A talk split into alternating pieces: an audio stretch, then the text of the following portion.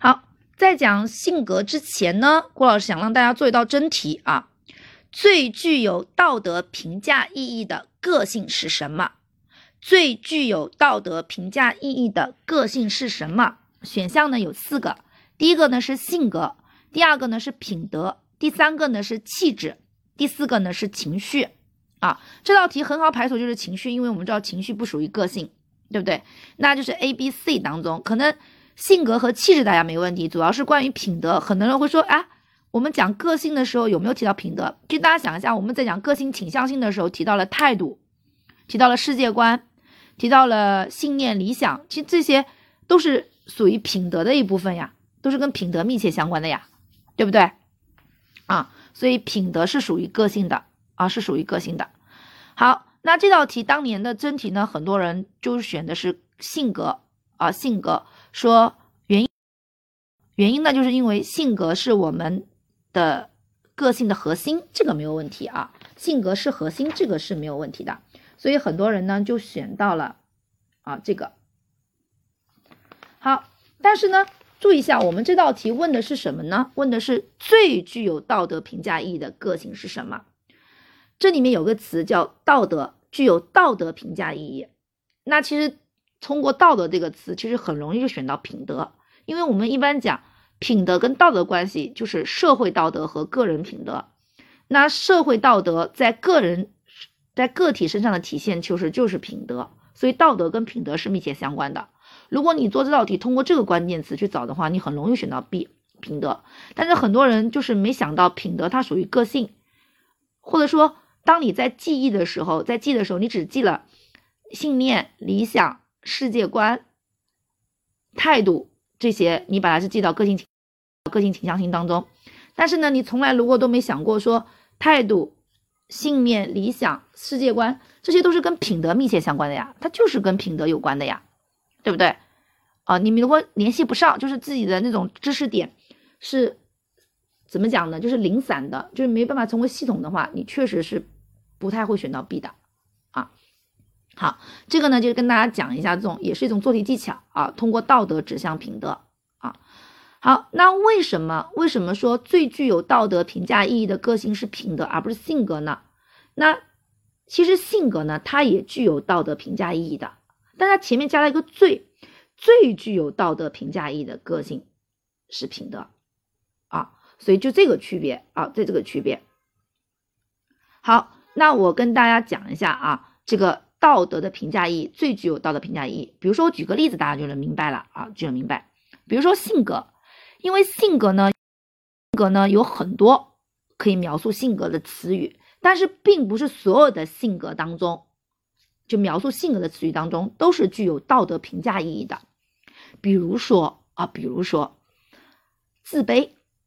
自卑，因为自信跟自卑，它就可以描绘一个人性格。自信是好的，对不对？因为我们说性格有好坏之分的，有好性格就肯定势必会有坏性格。那自卑跟自信就是一组。好，那我就想请问一下大家，你们会认为说自卑是具有道德评价意义的吗？如果顾老师说，我说我是一个自卑的人，然后你会紧接着说，哦，原来你是一个缺德的人，你会这么说我吗？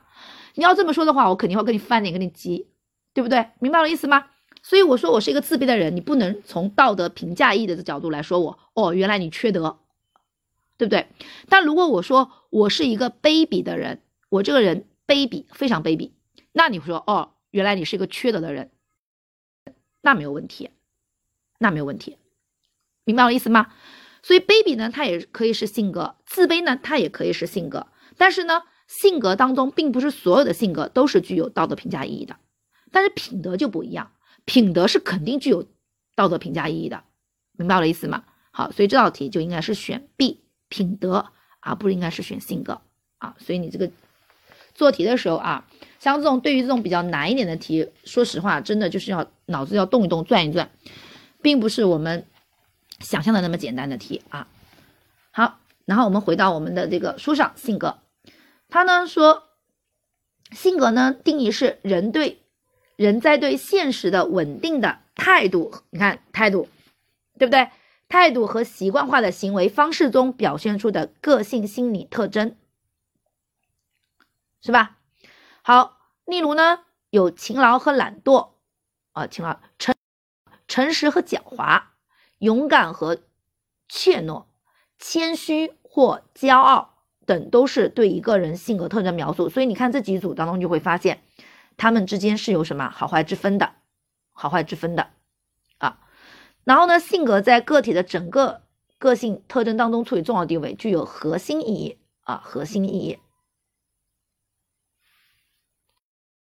好，同时这段最后一句话说，所以性格的好坏具有直接的社会意义，对不对？它是有社会意义的，它也有道德评价意义，但是它并不是最具道德评价意义的啊。所以这个注意一下，就像我们刚刚说的那几组，比如说懒惰、骄傲、怯懦，你总不能说我这个人胆子很小、很怯懦，你就说我道德从道德这个高度来来说我有问题，对不对？对吧？比如说我这个人有点骄傲，你总不能说从道德道德的层次来批判我，道德这个高度来批判我啊。所以这个大家注意一下啊。好，然后呢，就是性格和气质的关系，这个其实我们已经说了，气质呢和性格一个是先天的，一个是后天的啊，一个是好，一个是无好坏之分的，一个是有好坏之分的啊，就这个区别。那联系呢，其实他们肯定也是会有联系的啊，会有联系的。啊，然后呢，比如说，你看性格呢，可以可以可以改造气质的啊，可以可以掩蔽掩盖气质和改造气质。然后呢，气质呢又会影响一个人的行为风格、行事风格，使性格上带上气质色彩。还有呢，就是气质呢还会影响性格的一个形成和什么发发展，可能呢起到促进作用，也可能呢起到了阻碍作用啊。比如说啊，比如说，相对而言是培养这种自信的性格的话，那我觉得可能多血质气质的人可能相对来说是比较容易培养起来自信的，而那种抑郁质的人可能相对来说比较难培养起自信这种性格的，对不对？好，然后呢，他这边有句话是说，气质不同的人可能形成相同的性格品质，而同一气质类型的人也可能形成不同的性格啊。好，下面第二个呢是性格的结构和类型。哎，这个呢知识点，我个人觉得还挺重要的，属于在性格当中。但是呢，深圳呢却真的是从来没有考过啊，从来没有考过。好，我们来看一下啊，这几个特征。第一个呢是态度，第二个呢是意志，第三个是情绪，第四个是理智。好，它其实呢，如果你要想让它有点逻辑顺序的话呢，那第一个你应该看性格的理智特征。那性格的理智特征，它其实对应的就是认知活动，就是跟知有关，跟认知有关。大家别忘了，我们在学习情感的时候学习的理智感，还记得吗？高级情感的理智感，而理智感是跟什么有关？是跟认知活动有关的。好，所以你看，性格的理智特征是指人在认知活动中所表现出来的，是在认知活动中表现出来的。好，然后有知就有情，对不对？那性格的情绪特征呢？那就是在情绪活动中所产生的，有强度、稳定性、持久性和主导心境这几个方面的心理特征。知情意，情意。然后第二个呢，它我们倒过来看啊，倒过来看，第二个就是意志特征。那意志跟什么有关？就是跟调节是有关系的，跟控制是有关系的，是人在调节自己的心理活动时所表现出来的心理特征，对不对？最后一个呢，就是态度。啊，态度特征，所以呢，其实性格的结构就是知情意，再加上一个态度，啊，加上一个态度。其态度是什么？我们知道态度是个性倾向性，而性格是什么？性格是个性心理特征的，对不对？是个性心理特征，而且它又是人格的核心。所以你看，性格就有点类似于是集大成者，对不对？它既有认识过程，也有情绪情感过程，也包括意志过程，还包括个性倾向性，然后集中在这个性格这个个性心理特征上。这是我自己理解的啊，反正目的主要是让你记住知情行加上一个态度啊态度态度。好，所以这个大家记一下啊记一下。然后呢，性格的形成和发展，它的因素大家看一下。因素，虽然我们说性格主要是后受天的影响，后天的影响，但是它不可能一点跟先天没有关系，肯定跟遗传还是有一点关系的啊，所以它肯定是有遗传因素的，生理因素啊，生理因素。然后呢，就是后天的因素，环境因素啊，环境因素。第三个呢是自然因素，哎，这个比较特殊一点。那自然因素跟性格，它主要指的是一些，比如说一些南方跟北方一些呃气候啊，对吧？地理位置的一些差异啊，造成人的性格的不一样。所以相对来说的话，我们会经常说北方人可能性格更加豪爽一点，他可能呢跟他们的那种气候、饮食习惯啊，跟他们的那个住的环境是有关系的。而相对来说呢，那南方人呢就可能更加含蓄一点，更加细腻一点啊，也是跟一方水土养育一方人嘛，对不对？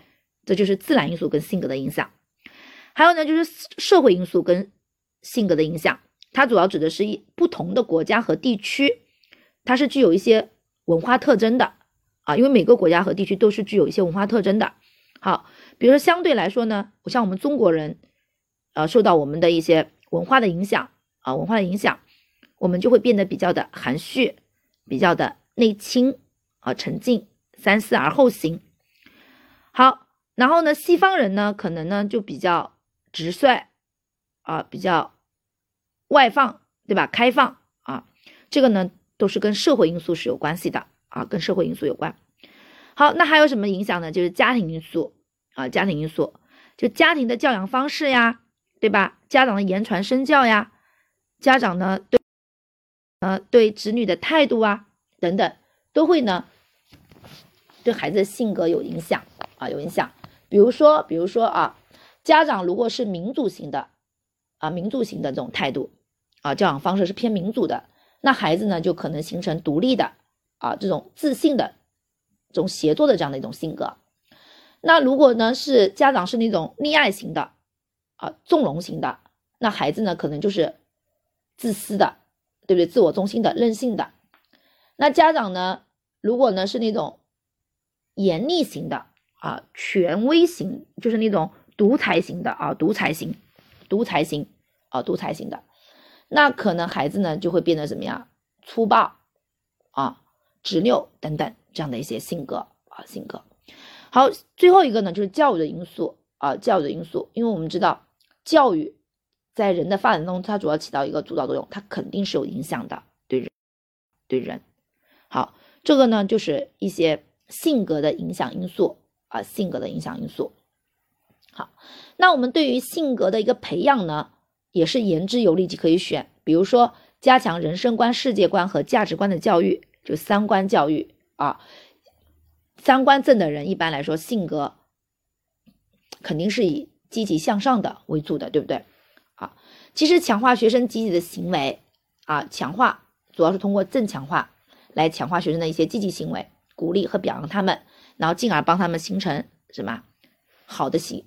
好的那个性格，还要利用呢榜样人物的示范作用，相当于就是替代性强化。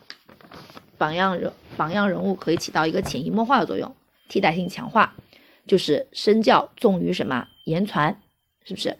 还要可以利用集体的教育力量，呃，集体与个人教育、集体教育、个别教育什么相结合，集体的力量。好，第五个呢，就是要因材施教。啊，因材施教。第六个呢，就是提高学生的自我教育能力啊，自我教育能力，就是一个良好性格的形成或积极向上性格的形成，除了呢外界的一些教育啊影响啊，自身的主观动性也是不可缺的、不可或缺的啊。好，这个呢，所以言之有理即可以选。那我们来看一下性格差异的一些鉴定啊，这个呢，在我们深圳历史上也考过的，考的呢是其中的投射测验。当年考的是多选题啊。好，我们先来看一下，第一种呢是自成量表式测验。自成量表就是让你去给你一个量表啊，给你一个量表，然后让你做选择题，基本上就是这样子的。所以一般有明尼苏达多人格测验、卡特尔十六种人格因素测验，还爱德华个人兴趣量表等等啊，这些都是叫自成式量表、自成量表式测验，就是让你去选做选择题的，一般是。第二个呢，就是我们深圳考过的投射测验。投射呢，我们是在讲那个心理防御机制的时候讲过的啊，往往是把自己的一些欲望投射到他人身上。好，它主要指的是通过提供被试一些模棱两可的问题和图片来激发他们的想象。什么意思呢？就是给你一些模棱两可的、模糊不清的、暧昧不清的，看不出究竟是是怎么回事的这些图片。说白了就是，你是有你是什么样的人。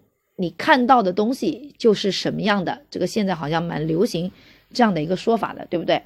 如果你的心里肮脏，你看到的东西也是什么，也会是肮脏的。如果你的心里明亮，你看到的任何东西也都是什么明亮的啊，就有点类似这个意思，就是把这些暧昧不清的图片，然后把你的一些欲望和想法投射到这些图片上，通过通过这些图片来宣宣泄和表达出来。或者叫反映出来，那这里面主要就是有墨墨迹、墨迹、墨迹的一个这样的一个测验啊，或者叫主题统觉测验啊，主题统觉测验，像这个呢，都是给到的图片都是什么主题不明确的，其实都主题不明的啊，就是怎么看就看你个人，每个人的人生经历呀、动机欲望不一样啊，你所看到的内容就是不一样的。啊，这个是考过的。第三个呢是情境测验，情境测验呢一般是指在特定的情境下观察被试者的行为表现，进而了解其人格的特征。啊，然后情境测验呢，往往他会给一些压力，就是给一些，因为说实话，像这种面试啊，像一般面试的时候，它其实就是一种情境压力，啊，就是就是一种情境测验，对吧？啊，他在这个在这个面试的过程中，对方就会感受到一。感受到一些什么压力啊？还有一个呢是自我概念的测验。自我概念测验呢，这个这种方式其实在我们的很多的那种社交软件上都有使用，就有点类似于贴标签啊，贴标签。就是比如说像我记得像 QQ 上面就有一些标签，什么吃货呀，什么什么达人啊这些啊，它就属于是自我概念的这种测验。好，然后呢第四节呢是我们一个比较重要的一个理论，就是埃里克森的人格发展理论。埃里克森人格发展理论，埃里克森人格发展理论呢，一共有八个阶段啊，八个阶段。这八个阶段当中呢，相对来说，对于我们考试啊来说呢，应该是第四、第五比较重要。因为第四呢，对应的是小学阶段，因为我们这个考试主要考就是中小学老师，对吧？小学、初中、高中。第五个阶段呢，对应的就是中初就中学阶段，就是初中和高中阶段啊。勤奋对自卑，自我统一性对角色混乱。啊，这两个相对来说比较重要一点啊，但是并不是说其他的不重要啊。好，那我们就一个个来看。第一个呢是基本信任对基本不信任，是零到一点五岁，也就是孩子的一个刚出生的这样的一个时期。那这个时期的孩子的他的整个的一个生存都离不开抚养者的一个照顾，所以呢，这时候呢阶段呢就是主要是建立起孩子对于整个世界的一个信任和不信任。信任基础的，如果抚养者的照料非常的及时到位的话呢，那他就会对这个世界充满信任。那如果抚养者不及时，什么叫不及时？就是小孩子吃喝拉撒全靠抚养者，对不对？他哭的时候你根本就不回应他，他尿湿了裤子不舒服你不帮他换，他肚子饿了嗷嗷叫你不给他吃奶，他就会对这个世界产生怀疑，会形成他的一个人格基础，就是一个疑心病比较重的这样的一个人格基础啊，不安全感，对不对？好，这第一个。第二个阶段呢是自主感对羞耻感啊啊，注意一下这个第二跟第三特别容易混，一个叫自主，一个叫主动，看起来很像，对不对？很像同义词，但大家注意一下啊，先有自主才有主动。所谓什么叫先有自主，就是自主就是有我。好，孩子呢其实有我这个意识，所以你会发现小朋友讲话很有意思的。最开始孩子讲话的时候是不会使用我这个词的，他不会说我要什么，他会呢用第用他的小名字。来代替自己，会说果果要什么，或者是宝宝要什么，或者是朵朵要什么，对不对？他不会用我。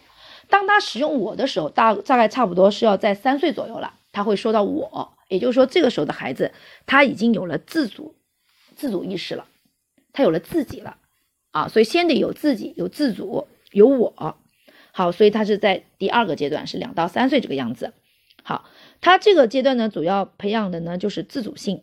啊，自主性好，所以他这个时候呢，他开始开始尝试着独立的做做一些事情。他能做什么呢？无非这个阶段孩子就是只能自己吃饭、穿衣、走路，他可以自己解自己可以进行的。好，然后第三个阶段就主动对内疚啊，主动对内疚。大家注意一下，这个时候的孩子基本上是上幼儿园了，对不对？三差不多是三到五岁或四到五岁啊，这样的一个阶段，他应该是在幼儿园时期。那幼儿园时期，他的其实活动范围其实已经在扩大了，对不对？已经在扩大，相当于他说的，把活动范围已经扩大到家庭之外了。好，然后呢，这个时候呢，他们的想象力也在发展。就他喜欢参与到一些活动当中去，喜欢探索一些环境，就主动的去去探索一些环境，探索一些活动，或者是这个时候阶段，孩子会主动的想去帮爸爸妈妈做一些事情，因为这时候他想象力很丰富啊，很丰富。幼儿园大家还记得了？还记得啦？我们讲到那个皮亚杰的时候，会说幼儿园的孩子喜欢做的游戏是象征性游戏，所以这个时候呢，他还会。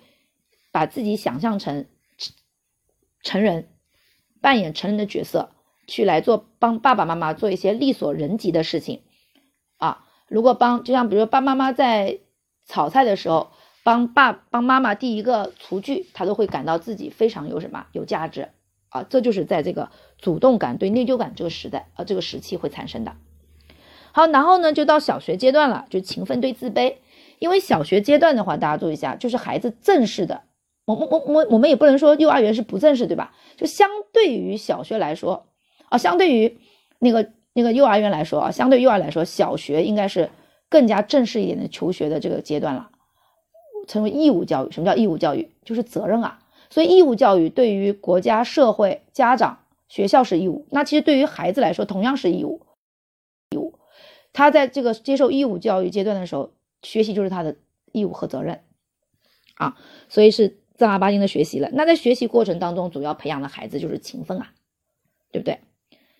好，然后呢，第五个阶段就是大概差不多，我们进入到了青春期，中学就是初中和高中这个阶段。这个时候的阶段呢，我们就在探寻所谓的统一性对角色混乱啊，统一性对角色混乱啊。一般来说，在这个阶段，我们可能孩子就会问一些这样的一些问题：我是谁？我的未来在哪里？对吧？我将来要从事什么样子的工作啊？我的理想是什么呀？对不对？他就会问自己这样的一些问题。你自己回忆一下嘛。你在这个阶段的时候，你是不是也会这样啊？写写日记啊，对不对？回答一些很很很深刻的、很具有哲理性的一些问题，对不对？啊，好。然后呢，这个地方呢，想跟大家补充一个知识，是啊，这也是我们在深圳历史上考过的，就是关于统一性。科尔科呃那个埃里克森啊，埃里克森的话呢，就把统一性提出了有这么一个有这么一个阶段，然后呢，有另外的心理学家就是对统一性进行了更深刻的一个解读，这个解读呢不是埃里克森做的，是另外的一个心理学家做的，他就把这个统一性呢分为四种情况，哪四种情况呢？郭老师简单说一下，因为你刷题的时候可能会刷到，第一种呢称之为叫统一是统一性的过早闭合，什么叫过早闭合？就是因为统一性主要干嘛呢？这个阶段，这个阶段的时候，孩子其实主要是进行一些价值观、人生观、职业理想的一些探索的，对不对？而对于过早闭合的孩子，他就是没有这个探索过程，他闭合了嘛？他为什么没有呢？是因为权威人士帮他定下了价值观，定下了职业目职业目标是什么？比如说。就像考考老师一样，如果一个孩子他生活在生长在教师世家的话，可能很小的时候他就已经被家长灌输了这么一个思想：将来我也要做老师，我的理想就是做老师，跟我爸爸妈妈一样，跟我家里的叔叔阿姨一样，我要成为老师。所以他的统一性这个环节的话，他可能就会出现过早闭合，是因为有权威人士帮他制定了他的一个价值和他的一个人生的目标啊。那第二种呢，就是。获得，呃，就统一性获得。那统一性获得呢？那肯定就是孩子是通通过一个什么探索过程的，通过一个探索和选择的过程，最终选择到符合自己的人生价值观、符合自己的职业理想的，这叫获得。还有一种呢，叫做统一性迟缓，啊，统一性延缓。那统一性延缓什么意思呢？就这样的孩。的孩子呢，他是有那个，就是嗯，探索过程的，只是说呢，他探索的过程呢，不能够及时的，他跟获得区别在于，获得的话呢是通过探索，他就是能够及时的发现了自己的理想是什么啊，我的价值观是什么样子的，而迟缓的人呢，可能就要探索很久很久，就是不能够及时的发现自己的一个理想是什么。所以他称之为叫延缓，啊，就是要稍微迟一点，这个价值的最终的选，呃，这个职业的最终选择可能要迟一点，啊，好，那最后一种呢，就是我们称之为叫统一性的扩散。好，统一性扩散呢，有的书上呢也叫做统一性混乱，啊，统一性混乱。好，那什么意思呢？这个呢，一般来说呢，指的就是同性当中最不好的一种状态了，也就是说，在这个。如果是统一性混乱或者统一性扩散的孩子呢，就在这个时期呢，他对他的人生价值、对他的最、对他的理想和未来目标等等，他根本就没有探索，对不对？啊，根本就没有探索。你看，不管是前面的自己探索出、及时探索出来的，还是呢探索了，虽然不能够及时，但是人家也在探索，最终肯定能有一个自己的理想。还有一种呢，虽然不探索过得了闭合，但是呢家长给他定一个目标，他也认可呀，他就按照家长的这个目标去。也行啊，也是一条路子，对不对？那这种最差的就是这种扩散或者叫混乱、叫迷乱的这种。那这种人呢，压根就不会进行一个统一性的选择，不会进行一个同性的探索，不会进行人生价值的探索啊。然后呢，不会进行职业目标的探索啊、选择啊。那最终结果，最终结果就这样的人就是浑浑噩噩的，得过且过的啊。好，这个呢就跟大家补充一下，因为我们考试涉及过。好，下面呢第五个呢就是亲密感对孤独的啊，亲密对孤独，这一般呢就是我们的一个成年早期啊，成年早期就是产生跟别人产生一种亲密关系。那第七个呢就是繁繁殖对停滞阶段到成年的中期，大家注意一下啊，这个时期的话呢，看到繁殖，大家不要以为这个时期只能生孩子，它这个繁殖呢并不是狭隘的指在生理上的繁殖，它还是指的是事业上的繁殖。啊，就是你在这个时期，大家就就是一个什么，成家立业，对不对？生子，然后呢，对孩子呢，不仅仅是要把他生下来，还要去什么关爱他，还要教育他、教导他，同时呢，在自己的事业上面也有说什么建树这样的一个时期。最后呢，一个呢就是自我整合，啊，自我整合，对，对。绝望时期就是晚期，那说白了就是什么样的人可以自我整合呢？那也就是说前七个阶段啊，你把每个阶段的矛盾都处理掉了啊，然后都很好的发展起来了，那其实你到最后就是一个自我整合。那到最后一个阶段，如果你前面的某个阶段你有没有处理好的矛盾，没有发展好的任务，那你可能就会在这个阶段就可能会什么绝望啊，绝望，因为这时候你想去改变一些事情，已经也没有办法去改变了，对不对？你就无能为力了，那这个时候就属于绝望和遗憾了啊。好，所以这就是埃里克森的人格发展理论啊。那第五节呢，主要就是西方人格心理学的主要的一些理论啊，主要的一些理论。第一个呢是弗洛伊德的人格结构理论，弗洛伊德的，弗洛伊德呢把人分为本我、自我和超我啊，本我、自我、超我，这个在我们深圳历史上也是考过的。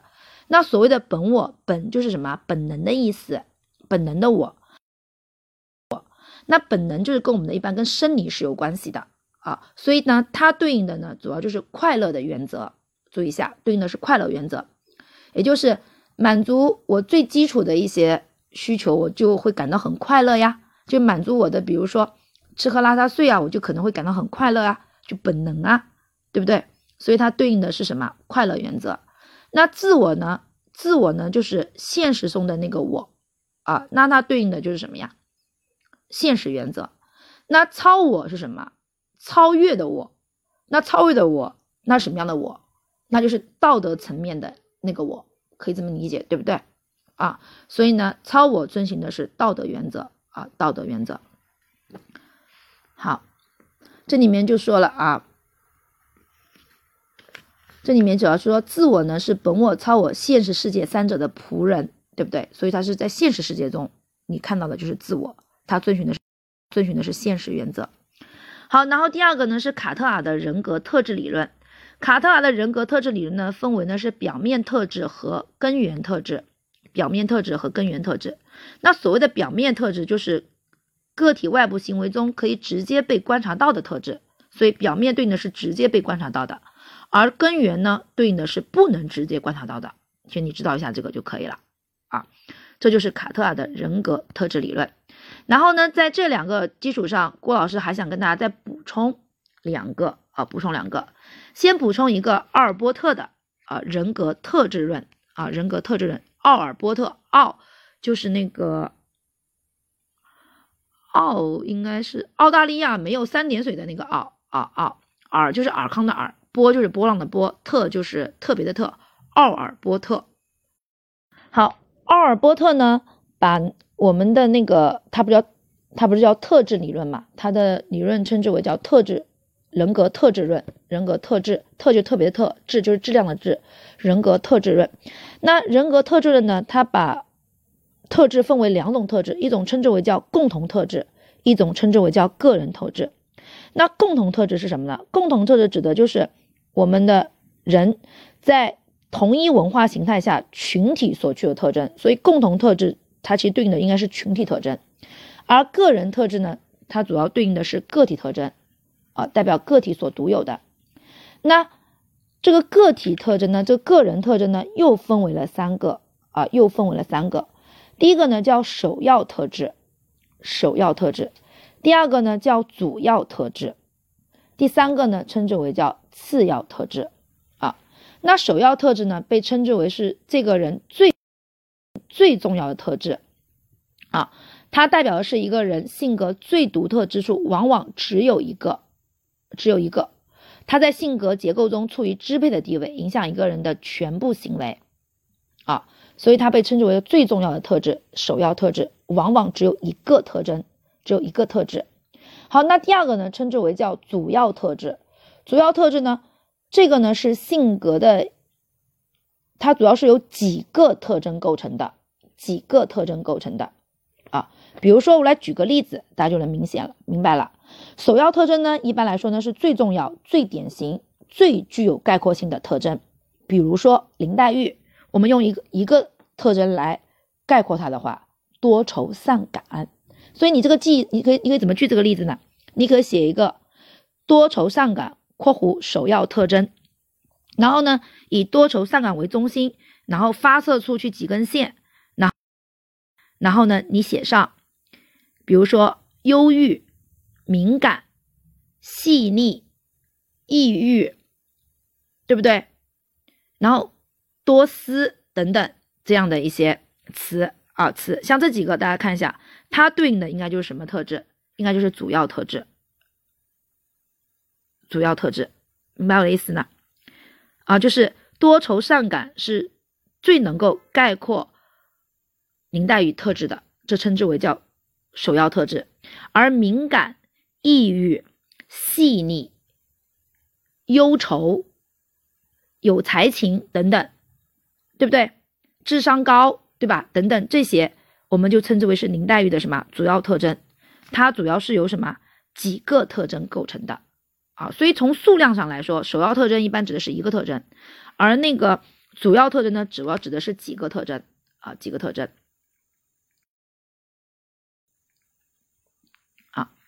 好，最后一个呢是次要特征。那所谓的次要特征，就是相对来说不是那么重要的。它往往呢指的是在一些特殊的场合下才会去才会出现的，就是往往是在特殊的情境下或者是场合下才表现出来的。比如说啊，比如说有一个人他的性格其实比较外向和自信的啊，但是呢在一些特殊的场合之下，比如说在一些陌生的环境当中，他可能表现的就比较谨慎，比较安静。啊，就是它往往，所以次要特征往往是在特殊的这种场合下表现出来的啊。好，这个呢就是我们的奥尔波特的人格特质论啊，共同特质和个人特质，个人特质又分为了首要特质一个，主要特质几个和次要特质特定场合或情境，对不对？好，这个呢在深圳历史上是没有考过的，但是呢它属于是人格的一个比较重要的理论，所以跟大家讲一下。好，最后呢，再跟大家补充一个叫大五理论，大就是大小的大，五就是一二三四五的五，大五理论啊，大五理论。这个呢，就是深，因为是深圳考过的，所以跟大家提一下，因为你们刷题的时候可能会刷到啊。它一共有哪几个因素呢？第一个因素呢是外向性啊，外向性。第二个因素呢是宜人性，宜人啊，宜就是适宜的宜，宜人性。第三个呢就是责任感。第四个呢就是神经质。第五个呢就是开放性啊，这五个啊，这五个大五理论是五是五大因素，是我们的那个。呃，人格的五大因素，相当于是啊五大因素。好，然后这里面呢，很多人可能就是看到神经质，觉得这个这个虽然神经质，它也是能成为叫做人格的因素之一。好，那我们来看一下它究竟对应的是什么啊？一般呢，外向性呢对应的呢是我们的活力和热情，热热情知。微课帮助三亿国人每时每刻在成长。我好，最后呢，再跟大家补充一个叫大五理论，大就是大小的大，五就是一二三四五的五，大五理论啊，大五理论，这个呢就是深，因为是深圳考过的，所以跟大家提一下，因为你们刷题的时候可能会刷到啊。它一共有哪几个因素呢？第一个因素呢是外向性啊，外向性。第二个因素呢是宜人性，宜人啊，宜就是适宜的宜，宜人性。第三个呢就是责任感。第四个呢就是神经质。第五个呢，就是开放性啊，这五个啊，这五个大五理论是五是五大因素，是我们的那个呃人格的五大因素，相当于是啊五大因素。好，然后这里面呢，很多人可能就是看到神经质，觉得这个这个虽然神经质，它也是能成为叫做人格的因素之一。好，那我们来看一下它究竟对应的是什么啊？一般呢，外向性呢对应的呢是我们的活力和热情热热情啊，我们。啊，我们的活力和热情啊，这是我们的外向性，而宜人性呢？而宜人性就是让人宜人就适宜嘛，宜人。那所谓所谓的宜人什么意思啊？就是让人感到舒服。好，那它所表现出来就是什么呀？爱，爱。而责任感呢？责任感呢，主要表现的是自己的一种克制啊，克制，呃，克制，能控制自己。好，神经质呢，主要指的是什么呢？它主要指的是一些情绪。消极的情绪啊，神经过敏啊，就敏感啊。开放性呢，主要指的是一些什么？思想开放、创造性啊，创造性。好，那我们来看一下，这是它的一些表述啊，它的一些表述。那它，比如说啊，比如说宜人性，刚刚说了，它主要体现是爱，所以它更多的是用涉及的一些呢是人际交往的这样的一些领域啊领域。好，那责任感呢，主要指的是自己的一些克制、控制。那它，那它主要体现的是工作方面。刚才呢，神经的说提到了，说是一些消极的情绪和神经过敏，它所要体现的是情情绪方面的等等。啊，就是这个，这个大家就是了解一下啊，了解一下。反正你这几个知道，有这几五个大五理论是包括这五个啊，因为它之前考过单选题的啊。好，那我们性格这一章。这一节内容也讲完了，所以个性心理特征也全部结束了。然后呢，接下来的这个第十章人际关系呢，就是真的是非常不太重要的一个章节，但是还要讲一下。虽然没怎么考过啊，没怎么考过，但是还是跟大家提一下的啊。好，那我们今天的课就到这边。